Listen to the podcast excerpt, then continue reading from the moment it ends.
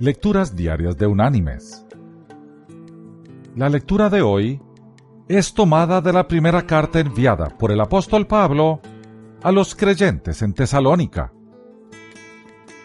Allí en el capítulo 5 vamos a leer desde el versículo 16 hasta el versículo 18,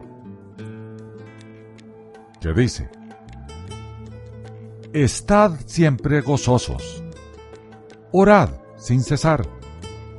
Dad gracias en todo, porque esta es la voluntad de Dios para con vosotros en Cristo Jesús.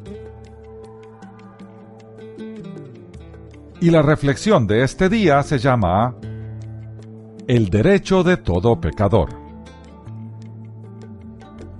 Hace algunos años, antes de contratar un capellán de tiempo completo, en las sesiones del Congreso de los Estados Unidos, los diferentes diputados hacían por turno e individualmente la oración inicial de las sesiones en esta Cámara.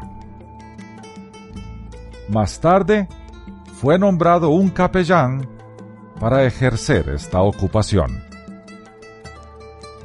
Un día, el capellán no había llegado y era la hora de empezar. Por lo tanto, no había quien ofreciera la oración. Un diputado veterano se adelantó a la tribuna y se preparó para orar.